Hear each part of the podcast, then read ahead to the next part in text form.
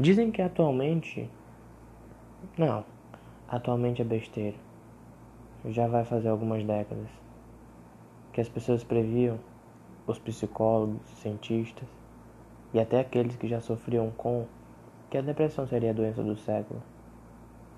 Possivelmente daqui a alguns anos, não estranhe se você, por um acaso, ler, souber em algum local em que o estresse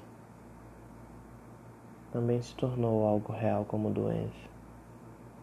A impressão que dá é que futuramente teremos o nosso planeta dividido entre os depressivos e os estressados, onde os depressivos olham os estressados como apáticos e os estressados olham os depressivos como frescos. E por isso eles sempre precisam dessa correlação, pois na sociedade um não consegue viver sem o outro. Pode perceber, todo o ciclo de amizade tem aquele cara que sempre está estressado por algo, normalmente relacionado ao trabalho, que vira uma coisa maçante, mas ele não consegue sair daquilo, porque de uma certa forma, apesar daquilo deixar ele estressado, não é que ele só tem aquilo para fazer, mas ele escolhe só fazer aquilo. Do outro lado, tem alguém que não consegue lidar com seus problemas, de certa forma, por conta de algum acontecimento que tenha tido em sua vida, onde ela não consegue ressignificar muita coisa, nem superar alguns lutos, ela adquiriu uma depressão forte. Pode perceber, todo grupo de amigos tem alguém assim, que não consegue lidar com seus problemas e por isso adquire alguma forma alguma tristeza profunda que se, já se transforma em uma depressão um transtorno depressivo maior. E alguém que vive em estresse. Como hoje não sabemos muito como o estresse é tratado, não podemos dizer os níveis que há. Apenas falamos aquela pessoa é um pouco estressada, aquela pessoa é muito estressada. Talvez futuramente também vire um transtorno. Mas o fato é que as pessoas estão cada vez mais estressadas. É lógico, até no tom de voz dela. Percebo como eu falo do estresse. Eu estou estressado falando do estresse. É muito complicado. E isso não quer dizer que eu já, te, já não tenha tido meus momentos de depressão. Pelo contrário. Houve tempos em que eu não, eu não sabia e eu não conseguia sair do buraco de onde eu estava. E foi o estresse que me tirou de lá? Obviamente que não. Só que quando eu saí, por conta de como o mundo está tão louco, eu saí de algo ruim e posso estar tá entrando em algo pior. Pois muitas vezes você não aproveita como tem de aproveitar porque está estressado. O dia a dia é estressante, a convivência. Quem diz ter uma boa convivência o tempo todo, das duas uma, ou está sendo chantageado ou é um chantagista. Porque é impossível você ter uma boa convivência entre todos, onde, a não ser que você seja o traficante ou um político, você pode até ser feliz o tempo todo, então também você pode ser um idiota. Para ter uma boa convivência o tempo todo com todas as pessoas, você no mínimo é idiota. Porque ainda que você cumpra, não, não é obrigação, mas Ainda que você seja uma pessoa educada, que respeita a opinião alheia, que sabe se colocar diante de uma conversa, que permite que o outro aponte seu ponto de vista, uma pessoa que consiga viver com as religiões, as definições distintas de Deus, o que é o pecado, se o pecado é outro nome para erro, ainda que você seja uma pessoa totalmente compreensível, você está, você não está fazendo nada mais que o seu. Mas haverá outra pessoa com quem você pode não se dar bem. E essa pessoa muitas vezes, pela forma que você é, ou como você aceita as pessoas como elas são, essa pessoa pode vir a ser estressada com o seu jeito. Hoje em dia parece que tudo causa estresse.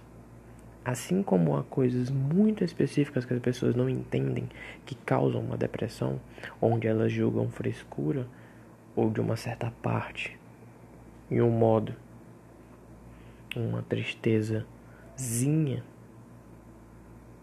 Hoje qualquer coisa causa estresse, pois as pessoas são acostumadas a tratarem assuntos do dia a dia não com calma mas de uma forma imediatista, não como preguiçosos. Porque às vezes quando o cara é preguiçoso, ele faz, ele desenvolve algo inteligente. Porque como ele quer passar muito pouco tempo ali, ele acaba por dar um caminho mais curto do que o habitual. Agora, quando eu faço com raiva, em um caminho reto, eu percorro ele todo tentando fazer curvas. E eu posso não me desvirtuar daquilo mas eu demorei muito tempo, pois ao invés de eu ir direto ao ponto, fiquei dando um zigue-zague por não enxergar de fato algo que estava ali em minha frente, por raiva ou, ou qualquer outra coisa que tenha me tirado a razão. Pois, pois eu estava estressado. É muito complicado. Eu vejo assim, futuramente o mundo possa estar dividido entre essas duas pessoas. E elas nunca vão conseguir saber conviver umas com as outras, mas elas precisam de uma das outras para conviver. Por exemplo, em um debate político, sempre há alguém calmo, não depressivo, também não estressado, mas alguém muito agitado por conta de ter e de levar aquilo além de uma causa maior a todos, como uma ideologia capaz de converter as pessoas a algo ruim, perdão, eu esqueci o que eu ia dizer. Como também, do outro lado, tem alguém que esteja só lutando por benefício próprio e que não tenha estresse algum, mas convive com a tristeza diária, porque sabe da verdade daquela profissão. O maior erro das pessoas ao dizerem que o depressivo está com frescura é achar que ele não sabe o que aquilo causou nele. O cara sabe. Ele pode não saber definitivamente, mas alguns pontos de gatilho para a tristeza pessoal dele, ele sabe. Agora, essa pessoa não é fraca nem inferior e tão pouco não merece atenção. Pelo contrário, é as que mais merecem atenção porque elas precisam de ajuda. Já o estressado não consegue ajudar porque ele tenta, mas o como ele já está desgastado, ele fica mais doente ainda. No fim, o estresse vai se encarregar por destruir qualquer relação, qualquer conversa, qualquer convívio mas sempre haverá alguém que terá um estressado do lado. Eu não estou culpando essas pessoas por serem assim, pois ninguém nasce depressivo e ninguém nasce estressado. Talvez o dia a dia.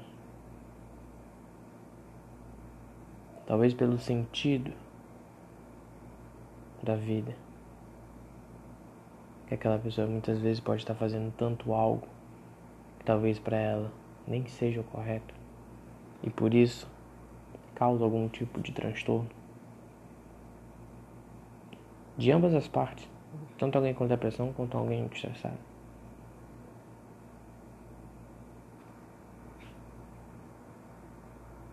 Por hoje é isso. Pensem bem. Caso você conheça alguém que sofra profundamente com a sua dor interna, ajude-a, mas tenha calma. Tenha paciência. Assim como, se você perceber que alguém na sua família, no seu entorno, seus amigos, seja lá quem for, está estressado, tente conversar também. Saia com esta pessoa. Faça com que ela tenha um tempo só para ela. As duas. O que você pode fazer para alguém com depressão, você também pode fazer para alguém estressado. Pense nisso. Procure ajudar. E assim, quem sabe, futuramente, possam existir uma terceira classe: os depressivos, os estressados e os que estão tentando resolver esse problema. E aí você escolhe de qual quer fazer parte. A vida pode levar involuntariamente a qualquer uma desses lugares. Por exemplo, você pode ficar estressado tentando ajudar, assim como você também pode ficar depressivo tentando ajudar alguém estressado. Mas se você procurar fazer algo para ambos, você verá que haverá pontos em que você poderá fazer isso sem mergulhar na angústia do próximo, que também pode te afetar. E assim você não será afetado. Você estará mudando alguém que precisa ser afetado pela mudança. Pense nisso.